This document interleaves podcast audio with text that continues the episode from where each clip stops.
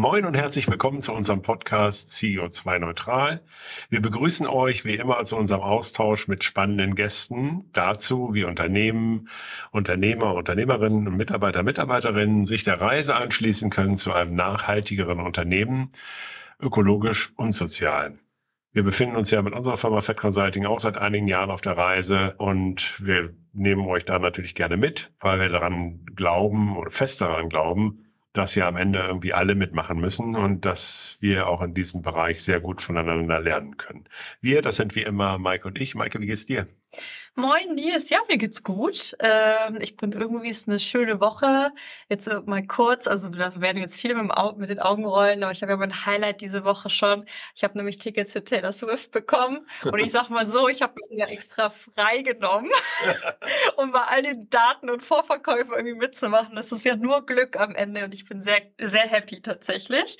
Aber vor allem frage ich mich, wie es dir geht, Nils. Mir geht's gut. Ich war gestern Abend bei Stefan hatten irgendwie einen schönen Abend, hat mir irgendwie Spaß gemacht und hatte eben schon Podcast-Vorgespräch und freue mich auf den heutigen Gast. Wen haben wir denn da? Udo Siemers ist bei uns. Ähm, Udo, du kommst aus dem klassischen Bankensektor, hast da vor allem auch als Vermögensberater und im Private Banking gearbeitet, bevor du dich dann jetzt selbstständig gemacht hast, um letztlich vermögenden Menschen und UnternehmerInnen zu helfen, ihr Vermögen sinnvoll zu gestalten. Das bei Mackel Siemers GmbH und Co. KG. Und ja, ob es hier eigentlich oft um Nachhaltigkeit geht und was vielleicht so deine Kunden, Kundinnen so für sinnvoll erachten, was sie mit ihrem Geld machen machen. Darüber reden wir heute so ein bisschen. Ich finde das ganz, ganz spannend. Äh, schön, dass du da bist, Udo. Wie geht's dir denn? Mir geht's ganz hervorragend. Vielen Dank und ja, vor allen Dingen erstmal herzlichen Dank, dass ich Gast sein darf bei solch einem tollen Podcast-Format. Das ehrt mich und ich bin sehr gespannt, was wir heute miteinander besprechen können. Äh, wir beginnen ja immer erstmal mit der Frage, wie bist du eigentlich zu dem Thema Nachhaltigkeit gekommen? War das so so ein Moment, wo du gesagt hast, okay, jetzt aber oder gärt das schon länger in dir? Bist du born green? Waren es deine Eltern, Großeltern? Wie siehst du das Thema? Ja, zunächst dieser Begriff Nachhaltigkeit, da habe ich ein bisschen meine Probleme mit, muss ich sagen, weil wenn man in der Finanzindustrie lange unterwegs war, weiß man, dass Greenwashing äh, nichts mit einer Waschmaschine zu Hause zu tun hat, wo man die Buntwäsche trennt. Und dieser Begriff nachhaltig äh, hat natürlich eine wahnsinnige inflationäre Entwicklung genommen. Ich habe vor kurzem mal gelesen, ähm, da, da sprach jemand von enkelfähig. Das fand ich eigentlich einen schönen Begriff. Und äh, so etwas kann man sehr schön vielleicht alternativ mal einsetzen. Ja, aber um die Frage zu beantworten, ich glaube, ich bin nicht wirklich angekommen im Thema Nachhaltigkeit. Also vielleicht noch nicht. Ich, ich ich fahre ein Elektroauto, wir haben eine PV-Anlage auf dem Dach und äh, wir heizen mit 100% Biogas, gönnen uns also was, haben äh, tatsächlich auch äh, Strom äh, von, aus ökologischem Hintergrund. Das machen wir alles. Aber ich habe eher auch das Gefühl, auf einem Weg zu sein und, und das als einen schleichenden Prozess zu empfinden. Es gab nicht so diesen Bang, diesen Schritt, wo man sagt, so, jetzt habe ich das gesehen und deshalb reagiere ich jetzt nachhaltig. Das ist ein bisschen anders. Aber Natürlich kann man dann die Frage stellen, warum, ja, wieso passen wir also vielleicht doch in so eine Ecke nachhaltig? Und ich glaube, das hat bisschen was damit zu tun, dass wir eben tatsächlich, wie ihr beschrieben habt, aus einer eher traditionellen Welt kommen. Ähm, wir, die ganzen Kollegen und die, unsere Mitarbeiterinnen und Kolleginnen, mit der wir zusammenarbeiten, die haben alle irgendwie einen bankieren Hintergrund. Auch unsere Kunden sind eher traditionell orientierte Unternehmerfamilien. Wir glauben oder ich ganz persönlich sehe optimistisch in die Zukunft. Ich glaube, dass technischer Fortschritt uns auch in Zukunft in die Lage versetzen wird, Probleme zu lösen. Und die Probleme sind riesig, die wir vor uns haben. Dass wir Wege finden, unsere Umwelt zu erhalten und sie nicht nur einfach auszubeuten und zu verbrauchen. Und der Schlüssel dafür ist Kapital. Es braucht viel Kapital, um Dinge richtig zu machen. Und um das möglich zu machen, werben wir eben für unsere Kunden, die noch nicht 100 Prozent im Nachhaltigkeitsbereich angekommen sind, dafür für, die, für das eigene Vermögen vielleicht mal neue Ziele und andere Aufgaben zu finden. Und da nähern wir uns dann schon dieser Thematik Nachhaltigkeit. Also würde ich uns als eine Art Brückenbauer bezeichnen. Das ist so eine Idee vielleicht. Ähm, wir, wir sehen auf der einen Seite und sind sprechfähig mit den Menschen, die die vielleicht sogar eine gewisse Abwehrhaltung noch haben, die vielleicht auch eine sehr vorwurfsvolle Kommunikation oft erleben.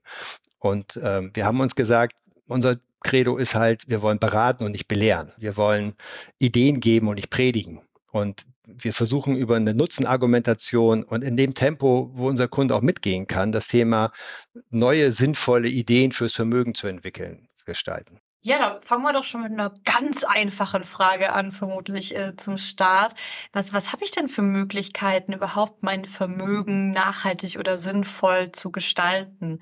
Also das sind ja auch wieder große Worte sozusagen. Und wie du schon sagst, Kapital ist letztlich ein großer Hebel. Was kann ich denn tun? Erstmal fangen wir damit an, dass wir sagen, dieser Begriff sinnvoll ist schon mal etwas sehr höchst Persönliches äh, und nachhaltig vielleicht dann auch. Wir erleben eben auch, dass der Begriff nachhaltig, sieht man, ob man jetzt, ob man jetzt bei irgendwelchen Investmentfonds guckt oder zu einzelnen Personen schaut. Es gibt so viele unterschiedliche Herangehensweisen und Ideen und der eine empfindet ganz andere Dinge als nachhaltig als andere. Wichtig ist, dass die persönliche Situation immer eine besondere Rolle spielt. Und so stellen wir unseren Kunden, wenn wir ins Gespräch einsteigen, sehr häufig erstmal die Frage, was ist denn eigentlich der Sinn ihres Vermögens? Und das fällt sich vielen sehr schwer, diese Frage zu beantworten. Meine These ist, die ist nicht wissenschaftlich abgesichert, aber ich, ich glaube, da kann man mir zustimmen. Meine These ist, dass Menschen eigentlich nicht bewusst Vermögen aufbauen. Es ist ein beiläufiger, ein zufälliger Prozess. Irgendjemand kann irgendetwas richtig gut. Taylor Swift kann zum Beispiel wahrscheinlich super gut singen und ist dadurch sehr erfolgreich und verdient eine Menge Geld. Aber ich glaube nicht, dass sie aufhört zu singen, weil sie sagt, mein Konto ist voll, ich brauche nicht mehr. Und so gibt es Sportler, Sportlerinnen, äh, Unternehmer, Unternehmerinnen, die, die tolle Leistung erbringen, viel Vermögen aufbauen. Und so gibt es ganz viele Menschen, mit denen wir sprechen und die sagen, ja, wir haben das Vermögen, vielleicht haben sie es auch geerbt, aber keiner stellt eigentlich sich das mal in Frage und stellt mal bewusst die Frage, was soll ich eigentlich mit dem Vermögen anfangen und welche Aufgabe hat es eigentlich? Da stellen wir so komische Fragen wie, ähm, ist es eigentlich richtig, dass du was fürs Vermögen machst? Sollte das Vermögen nicht was für dich machen? Oder wir stellen ihm fest, das Vermögen langweilt sich. Ja? Also es hat die Aufgabe lange erledigt, äh, die Altersvorsorge abzusichern, vielleicht auch noch den, den Kindern eine gute Ausbildung zu finanzieren und hat jetzt eigentlich nichts mehr zu tun. Liegt auf dem Konto rum und es kommt eine Null zur nächsten, im Zweifel sogar hinten und nicht vorne. So, aber das finden wir eigentlich schade. Und insofern ist dann, kommen dann sehr schnell einfach die Punkte zu sagen, wollen wir nicht was Spannendes Neues mit dem Vermögen machen? Sollte das Vermögen nicht eine neue Aufgabe kriegen? Und kann diese Aufgabe nicht auch in die Richtung gehen, das Kapital so einzusetzen, dass es was, was Gutes tut? Und so entwickelt sich das, die Fragestellung Sinn. Und dann fängt man an, darüber nachzudenken, wie man nachhaltig investieren kann. Und auch da würde ich sagen, es ist ein so breites Feld. Ja, also ob man jetzt anfängt, äh, den MSC World äh, in der Variante Social Responsibility zu nehmen, das ist, glaube ich, die, die kleinste und einfachste Version, oder ob man sein Geld äh, vielleicht äh, bei der GLS Bank anlegt, Darf ich eigentlich Schleichwerbung machen? Weiß ich gar nicht. Mache ich jetzt einfach mal. Eine Bank, die, bei der wir auch zum Beispiel sind, wo wir sagen, ja, die haben eben einen Anspruch, äh, gute Dinge zu finanzieren, dann kann ich da mein Tagesgeld anlegen. Aber es geht auch sehr viel komplexer. Also bis hin zu äh, Impact Investments in Unternehmen, wo man Sozialunternehmen unterstützt wo man, ich sag mal, dann aber auch tatsächlich unternehmerisch Kapital investiert und dafür braucht man natürlich erstmal ein gewisses Basiskapital, um einen Teil davon wegnehmen zu können. Also ich glaube, das wird nicht langweilig, sich darüber auszutauschen und es wäre eine schwache Ausrede zu sagen, ich wusste nicht, wie ich nachhaltig investieren kann. Ja, das ist ja vor allen Dingen auch interessant bei diesem Thema Vermögen. Das ist ja auch ein schleichender Prozess. Also wenn ich mit Leuten spreche, die mit Leuten sprechen, die sehr viel Vermögen haben, dann ähm, ist es ja eben schon so, dass es ja auch so ein unbewusster Prozess ist, dass diese Angst quasi auch nicht genügend zu haben, äh, also sich da wirklich mal mit auseinanderzusetzen. Also wann ist eigentlich genug, dass das halt dann irgendwie sozusagen gar nicht so eine richtig reale Angst ist, schwer zu greifen ist, weil es ja häufig dann auch ein relatives Thema wird. Ja, also das ist jetzt, sage ich mal, die Angst eigentlich oder sozusagen genauso schlimm ist, wenn ich jetzt, sagen wir mal, aus 600.000 äh, nur noch 400.000 habe oder aus 6 Millionen nur noch 4 Millionen oder 60 Millionen nur noch 40 oder aus 600 nur noch 400. Also das bedeutet sozusagen, also es wird nur, wenn es weniger wird, ist es sozusagen relativ bedroht, aber sozusagen die Person wirklich im Innersten. Und das ist auch so ein bisschen unabhängig von der Höhe. Und insofern ähm, finde ich das total guten Ansatz, äh, dort halt einfach mal, dass, dass man das Thema mal so ein bisschen grundsätzlich hinterfragt. Ja, Weil wir, man sagt sich natürlich ganz einfach, ja, äh, das kann doch nicht wahr sein, dass die reichsten zehn Leute in Deutschland irgendwie, keine Ahnung, die Hälfte des Geldes haben oder ein Drittel oder was auch immer das ist, äh, sozusagen, oder weltweit ja auch, ähm, äh, und kriegen die dann halt nicht genug und so weiter. Und ich glaube, ich finde es wirklich, ich glaube, man muss wirklich auf der, auf der persönlichen Ebene äh, mit den Menschen halt irgendwie sprechen und da halt irgendwie auch halt mal gucken, okay, wofür ist das? Also insofern, wie ist denn da dein Eindruck? Absolut, kann ich nur unterstreichen. Also ähm, es wird so einfach ähm, zu sagen, ab einer gewissen Größe und hat man genug. Es gibt so so ein Bonbon, habe ich mal aufgeschnappt, fand ich ganz lustig, dass jemand sagte, ähm, ah, ich habe eine Villa äh, in Monaco und ein großes Schiff und ich habe hier noch, äh, was ich, äh, irgendwelche äh, Apartments in New York. Und der andere sagt, aber ich habe was, was du nie haben wirst. Und dann sagt er, was soll das denn sein? Er meinte, ich habe genug. Und diese Aussage unterstreicht das eigentlich. Also es ist eine, äh, letztendlich ist es ein Mindset. Und äh, was wir eben merken, ist, dass Menschen in der Tat sehr viel Mühe und, und Risikobereitschaft und, und Energie aufgewandt haben, um ein Unternehmen aufzubauen, um das vielleicht irgendwann zu verkaufen.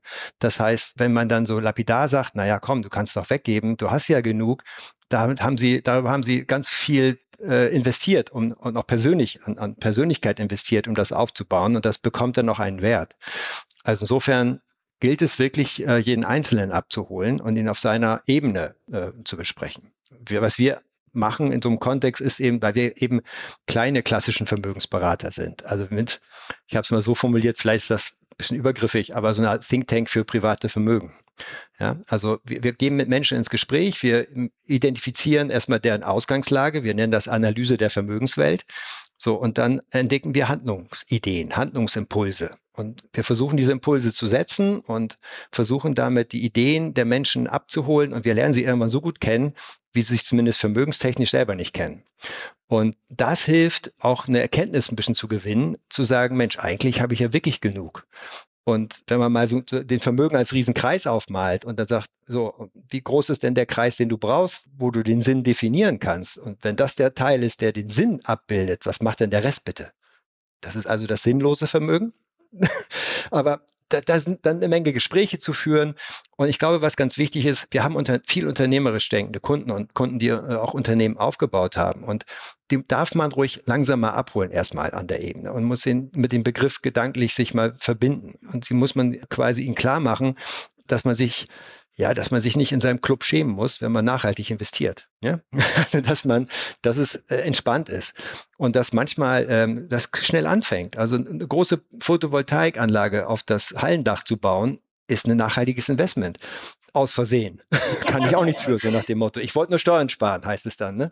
Und so kann man Stück für Stück Wege gehen und Brücken bauen und so, so ein bisschen, was ich wahrnehme, so Lager, die sich auftun, die sehr extrem über das Vermögen schimpfende Menschen, die sehr extrem nachhaltig und kompromisslos sind und die anderen, die sagen, also was die da machen, ist ja furchtbar, die wollen mir nur mein Geld wegnehmen. Dazwischen baut sich eine Kluft auf und wir versuchen halt immer Seile rüber zu schmeißen, das Ganze wieder zusammenzuziehen, so ein bisschen. Es ist aber auch nicht unsere Hauptaufgabe, kommunikativ in dem Bereich unterwegs zu sein, aber wir sehen, dass es immer wieder ein Thema ist und äh, viele Fragen zu stellen und neue Impulse zu setzen, hilft manchmal, andere Sichtweisen zu entwickeln. Ja, und das klingt ja auch nach wirklich jahrelanger Zusammenarbeit, die ihr da habt, die es wahrscheinlich auch braucht, ne? Weil, also die, die, ja. diese Frage, die du aufgemacht hast, so, wofür ist dein Geld eigentlich da, sozusagen, oder was ist die Aufgabe deines Vermögens, die ist ja auch eigentlich total intim.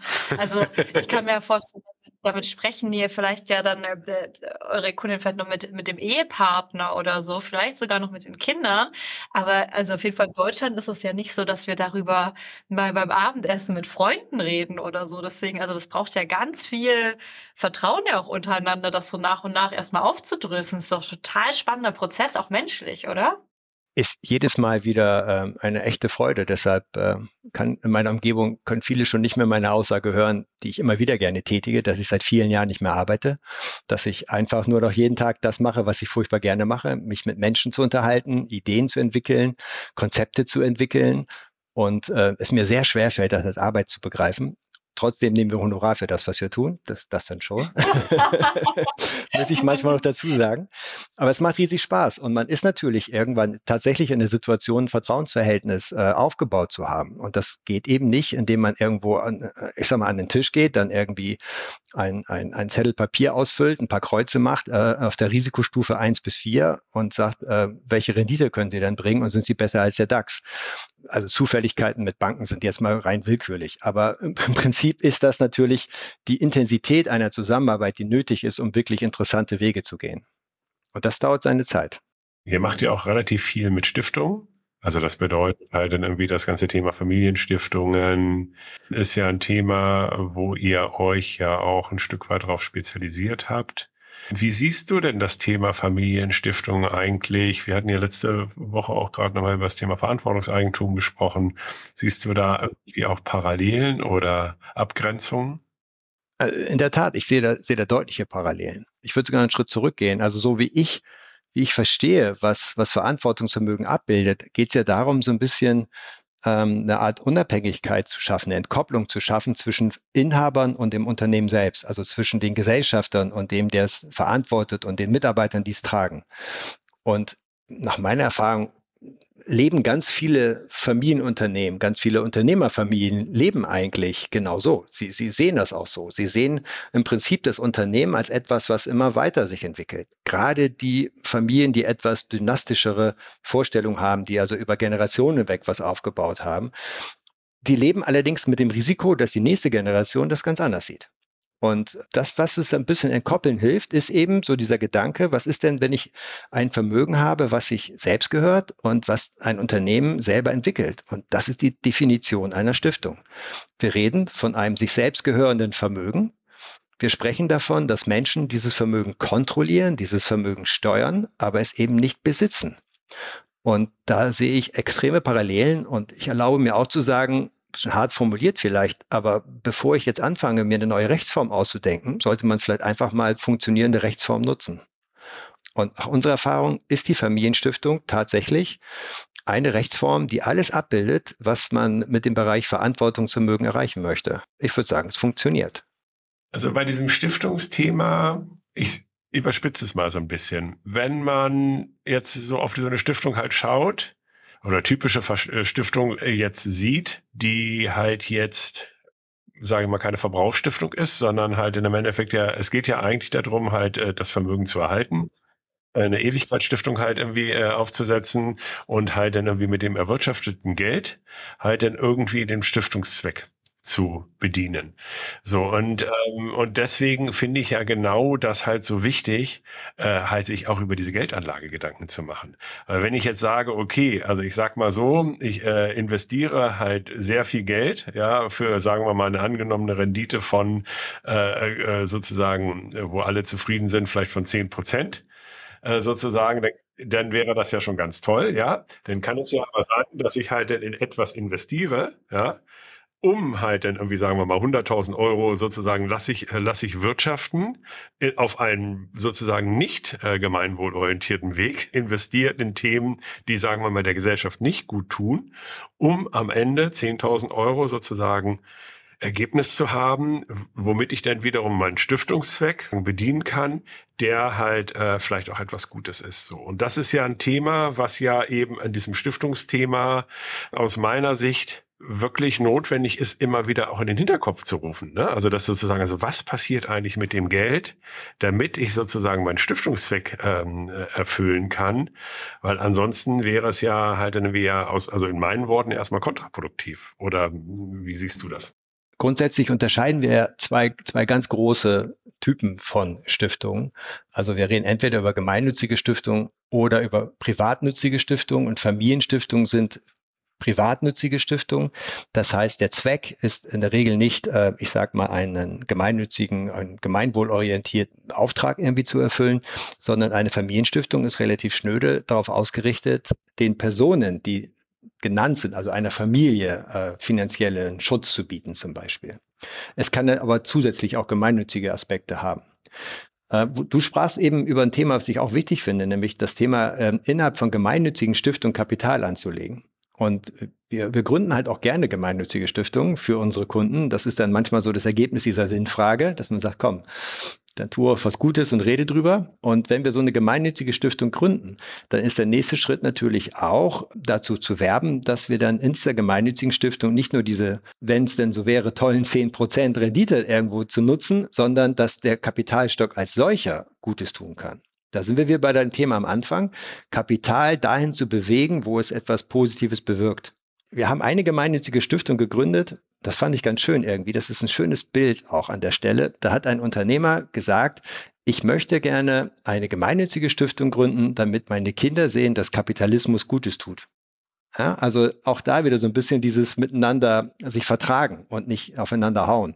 Und deshalb ist es ihm auch wichtig, dass das Kapital, was da investiert wird, auch Gutes tut idealerweise. Also dass man zum Beispiel über Green Bonds sich Gedanken macht, also Anleihen, die eine Zweckbestimmung haben, äh, im Sinne einer nachhaltigen Investition etwas zu leisten.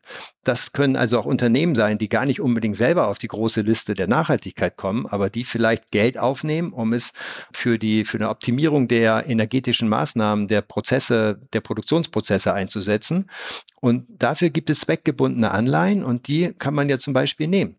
Aber der klassische Stiftungsbereich, der über, also klassisch ist, ich muss sagen, 95 Prozent aller Stiftungen sind gemeinnützige Stiftungen. Diese privatnützigen Stiftungen, wo ja vielleicht auch ein Unternehmen einfach reingebracht wird, das ist ein ganz kleiner Teil. Und dieser große Teil dieser gemeinnützigen Stiftungen, die sind noch sehr geprägt durch alte Statuten, durch alte Regelwerke, durch äh, die Vorstellung, dass man mündelsicher anlegen muss, ähm, durch, durch die Diskussion mit Stiftungsbehörden, die auch nicht immer viel Sachverstand haben, wie man Kapital anlegt. Also da gibt es noch ganz viel Weg zu gehen, um, um tatsächlich Kapital da ein wenig in eine Richtung zu bringen, auch wenn man weiß und merkt, dass es da viele Initiativen gibt, auch im Stiftungsumfeld, die versuchen, da äh, erste Schritte in die Richtung zu gehen. Das auf jeden Fall. Also gerade bei dem Beispiel, das du genannt hattest, äh, bist du auf äh, die, diese Generationen jetzt Eltern und Kinder eingegangen. Nimmst du denn wahr, ähm, dass sich jetzt mit jüngeren Generationen hier auch der Blick ein bisschen verändert hat? Ähm, oder kommen auch ganze Familien zu dir? Also ist das ein Thema, was ihr irgendwie mitbekommt? Äh, und merkst du schon irgendwie Unterschiede in den Sichten äh, auf manche Dinge bei den Generationen? Doch, ich sehe da schon eine echte Entwicklung. Also ich sehe zum einen, dass äh, gerade jüngere Menschen äh, sich ganz anders mit dem Thema beschäftigen und äh, vielleicht ist es nur gut, es ist auch da nicht wissenschaftlich äh, keine Studie, so meine persönliche Wahrnehmung, aber ich glaube, dass zum einen äh, dieser Gedanke, nachhaltig äh, sich zu bewegen und äh, Kapitalanlage zu anders anzugehen, sehr deutlich ausgeprägt ist. Ein hohes Interesse auch teilweise dafür da ist, äh, wie überhaupt Geld angelegt werden kann. Und wenn man es mal ein bisschen verengen auf so diesen Bereich, äh, was man so mit Next Gen übersetzt, das sind dann eher so die, äh, die Kinder von sehr vermögenden Familien.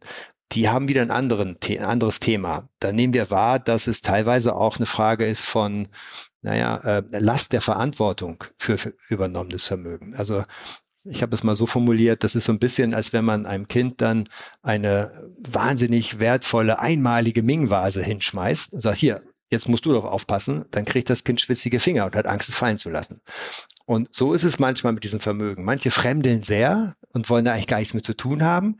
Und andere haben einfach nur Angst, was falsch zu machen. Und wieder andere verbinden das dann miteinander und sagen, ja, damit ich es überhaupt wertschätzen kann, damit ich das Gefühl habe, dass ich es auch rechtfertigt, äh, dass es gerechtfertigt ist, dass ich dieses Vermögen habe, sollte es eine, eine, sinnvolle Aufgabe haben.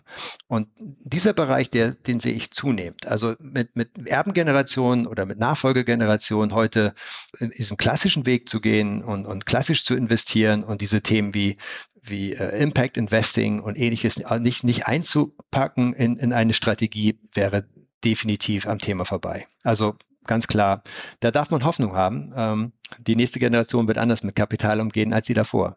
Und das ist ja auch okay. Ja, also es ist ja auch okay, jetzt halt dann irgendwie sich da halt dann eben entsprechend drüber zu positionieren, äh, sich da halt irgendwie zu engagieren äh, und dann halt dann irgendwie auch, äh, ich sag mal, im Freundes- und Bekanntenkreis Fame dafür zu bekommen, äh, wenn man sich halt mit dem Thema halt irgendwie auseinandersetzt und äh, positiv auseinandersetzt.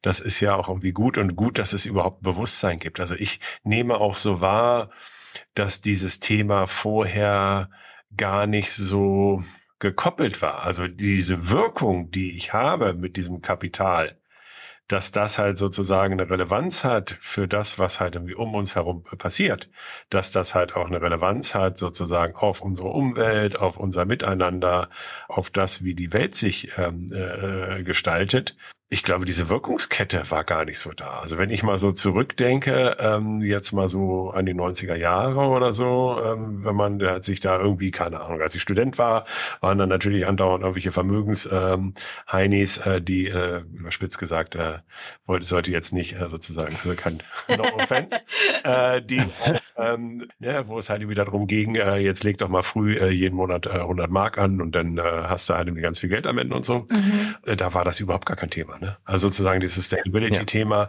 und welchen Impact man auch hat mit dem eigenen Geld, das ist mir auch erst sehr spät äh, bewusst geworden. Deswegen mhm. freut es mich, wenn du sagst, okay, dass es nicht nur so bei mir ist, äh, in meiner Bubble, sondern dass das irgendwie auch, äh, auch in anderen Bubbles ankommt.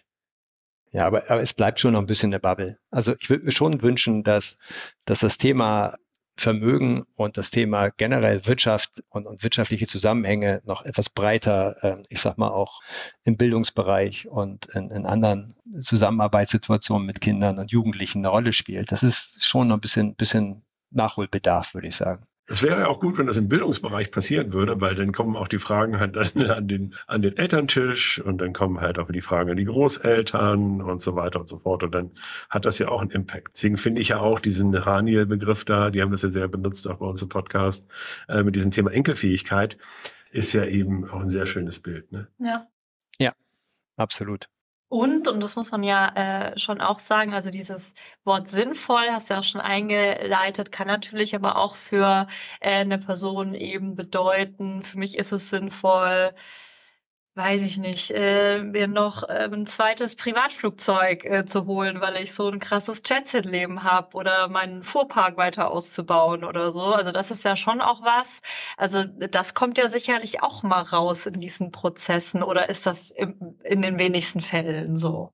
Tatsächlich, da weiß ich nicht, woran das liegt. Vielleicht sprechen wir nur bestimmte Zielgruppen an oder so, aber wir haben eigentlich nicht Kunden, die, die jetzt sehr ihr Vermögen nach außen hängen und da besonders äh, so äh, luxuriös sich bewegen wollen. es sind echt, echt eher so die, die so oft genannten und die man vielleicht nicht so oft gesehen hat, diese Menschen, die tatsächlich ein Unternehmen aufgebaut haben, die, die sehr über viele, viele Jahre Vermögen aufgebaut haben und die eher mit uns darüber auch sprechen, wie man es schafft, auch eine ich sag mal, Ermüdungseffekte der Kinder zu vermeiden, ne? in dem zu viel Vermögen zu schnell da ist, dass die Energie weg ist. Also die eher normal leben, die eher, ich sag mal, natürlich auch nicht auf einer, auf einer 30 Quadratmeter Wohnung zu viert hocken oder so. Ja, aber sie haben schon eine sehr ein angenehmes und schönes Leben, aber dass jemand jetzt wirklich sagt, so ich brauche den nächsten Privatjet ich glaube, der sucht auch uns nicht als, als, äh, als Berater. Der sucht dann wieder andere Leute, die auch ein bisschen so mehr Blim-Blim dann auch so irgendwie hinkriegen. Und da sind wir vielleicht zu bodenständig an der Stelle. Aber ähm, es gibt sie natürlich. Das ist auch so ein Punkt, auf den ich nochmal deutlich hervorheben möchte. Ich, ich sehe uns nicht in der Aufgabe, so schullehrerhaft den Leuten zu erklären, ihr müsst jetzt euer Vermögen gefälligst das und das damit machen. Und das muss doch der Sinn sein des Vermögens.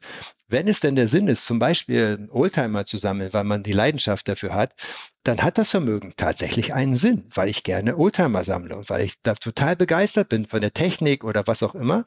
Oder was ich, Ü-Eier, weiß ich nicht, werden wohl nicht zu so teuer sein, Sammlung oder so. Kunst, Nehmerkunst, ne? Also da kann man natürlich auch da vorstellen und sagen, ja, was ist denn daran sinnvoll? Das verbessert doch nicht die Welt, wenn ich zig Millionen in ein Ölgemälde investiere und es an die Wand hänge. Aber das muss man, glaube ich, eben auch akzeptieren. Und diese Freiheit muss man haben. Nur dann schafft man es, äh, die Menschen abzuholen, zu sagen, ja, und neben dem Picasso, wie wäre es mit, äh, was ich nochmal noch mal so einen Topf aufzusetzen und drei, vier ähm, äh, Impact-Unternehmen aus der Region vielleicht in die ersten Schritte ins eigene, in die eigene Welt zu, zu ermöglichen. Also Toleranz auch gegenüber Vermögenden zu haben, vielleicht ein ganz wichtiger Punkt, um dann die Sprechfähigkeit zu behalten und sie abzuholen und sie mitzunehmen. Und äh, das haben wir gelernt. Man, man kann einen Sinn nicht vorgeben. Der Sinn liegt im Menschen und er selber muss ihn definieren. Und wir können nur helfen, diese Fragen mal zu stellen oder Ideen zu entwickeln. Und was wir merken ist, dass tatsächlich dann auch häufig Themenstellungen kommen, die in Richtung äh, diesen, dieser Enkelfähigkeit gehen und dass Menschen auch immer zunehmend reflektierter sind. Das ist schön wahrzunehmen. Und dann gönne ich denen auch ihren V8 oder was auch immer die dann fahren, wenn sie es kennen wollen.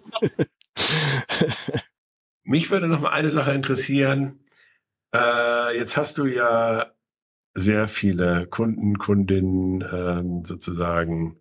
Aber wenn man mal auf dich jetzt guckt, was würdest du denn persönlich machen äh, mit Vermögen? Also sagen wir mal, du hättest 500.000 Euro Vermögen äh, oder nehmen wir nochmal drei Nullen hinten dran, du hättest 500 Millionen Vermögen. Könntest du das für dich selber beantworten?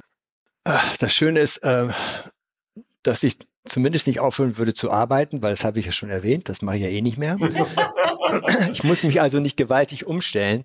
Es klingt vielleicht vermessen, aber mit 500.000 Euro hat man wahrscheinlich so unserer Welt noch nicht unbedingt so eine life-changing Experience. Also ich, ich ganz grundsätzlich würde ich sagen, äh, und so, so, so sehe ich es halt auch für mich und so sehe ich es dann auch für andere, dass man, dass man sich immer wieder die Frage stellt, welche Aufgaben und diese Aufgaben wie kleine Töpfe sieht, dass man sagt, also erstmal brauche ich einfach, ich sag mal 20, 1000 Euro wäre toll, wenn ich die einfach auf dem Konto liegen habe. Da muss ich nicht anlegen. Das kann ich einfach da haben und es ist gut, wenn man das da hat. Und dass man dann Schritt für Schritt weiter weggeht und sagt, je länger ich das Geld anlegen kann, desto mehr darf es auch Schwankungen akzeptieren. Und eigentlich ist Geldanlegen ganz einfach. Es gibt zwei Möglichkeiten. Man kann es jemandem leihen und kriegt es hoffentlich zurück mit Zinsen. Oder ich, ich investiere es in eine Art von Unternehmen. Das ist so simpel, aber das ist die gesamte Welt der Geldanlage. Dass es dafür zigtausend Menschen gibt, die das jahrelang studieren, dass es da Zeitungen, Bücher, keine Ahnung, da hat man eine Menge Medienbrumm drum gemacht. Aber im Prinzip gibt es die beiden Optionen. Spekulieren, investieren oder eben jemandem einfach nur leihen. Ob es jetzt ein Staat ist, ein Unternehmen ist oder der Nachbar. Und wenn man das so ganz reduziert und sagt, okay, was ich dann noch wissen muss, ist, dass ich, wenn ich jemandem Geld leihe, kriege ich es hoffentlich zurück. Und ich habe die Zinsen, das ist relativ kalkulierbar.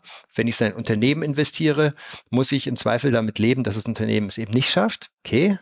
Oder dass ich äh, Zeit brauche, weil das Unternehmen Zeit braucht. Und da sind wir dann im Schwankungsbereich.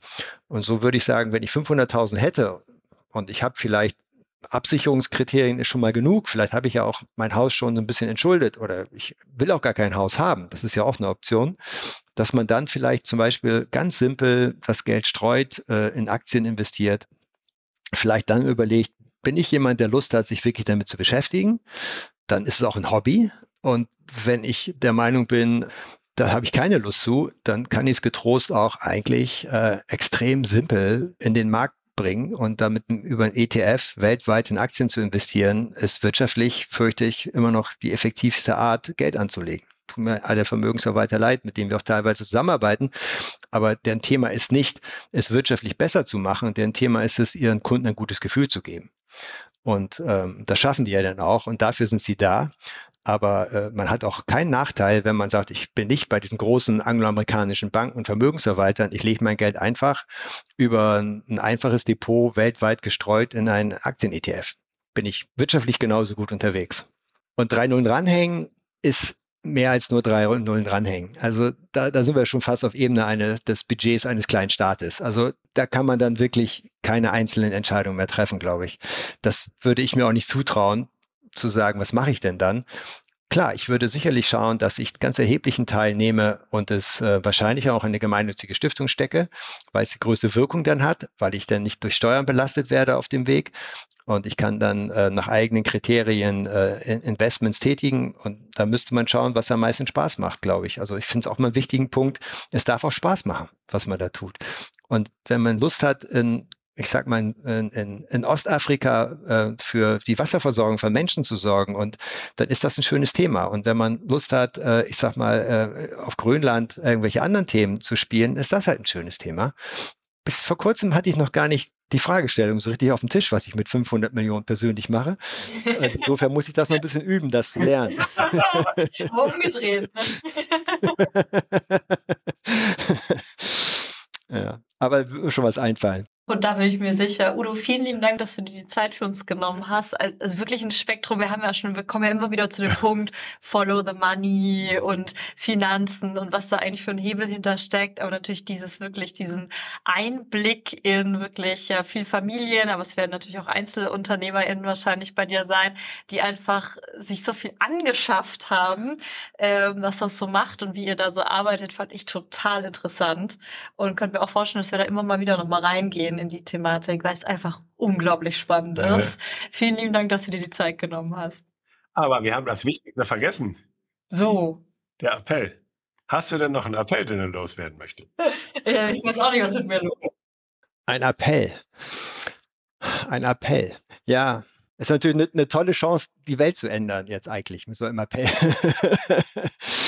also, ich, ich sprach vorhin von, von diesen zwei Lagern äh, die ich so wahrnehme. Und äh, ich sehe eben, dass diese zwei Lager dazu neigen, mehr übereinander zu schimpfen, als miteinander gern auch kontrovers zu diskutieren. Und was wir eben auch sehen, ist, dass wir uns ja so ein bisschen als eine Art Vermittler zwischen den Lagern verstehen. Also mein Appell wäre, lasst uns offen bleiben, auch Meinungen anderer zu akzeptieren und darüber zu diskutieren und sich äh, lieber, lieber mit, mit im Gespräch zu finden, als über in irgendwelchen vergifteten Kommentaren bei LinkedIn oder anderen sozialen Medien sich den Frust und die Angst runterzuschreiben.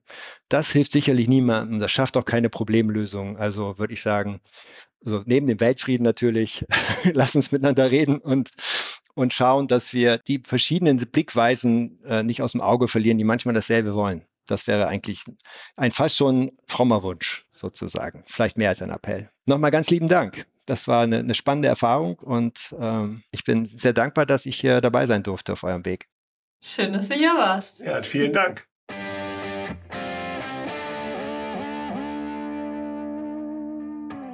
Ja, Nils, wir haben mit Udo gesprochen der ja äh, nochmal so einen ganz neuen Komplex für uns und mit uns aufgemacht hat, finde ich, nämlich genau diese Interaktion mit sehr vermögenden Menschen rund um das Thema äh, ja sinnvoll oder Sinnhaftigkeit. Äh, wie fandest du das denn? Was hast du mitgenommen? Ja, ich finde den Komplex wirklich total interessant. Also überhaupt äh, sich darüber Gedanken zu machen, über große Vermögen, ähm, äh, eben auch Menschen äh, mit großen Vermögen das ist so der eine Komplex, äh, dort eben auch äh, eben wirklich zu gucken, ja, also wie viel brauche ich eigentlich oder überhaupt in diese Diskussion zu gehen, auch über die Wirksamkeit und die Lenkungswirkung des Vermögens sich Gedanken zu machen. Gleiche Thema gilt natürlich auch nochmal für Stiftungen, äh, insbesondere.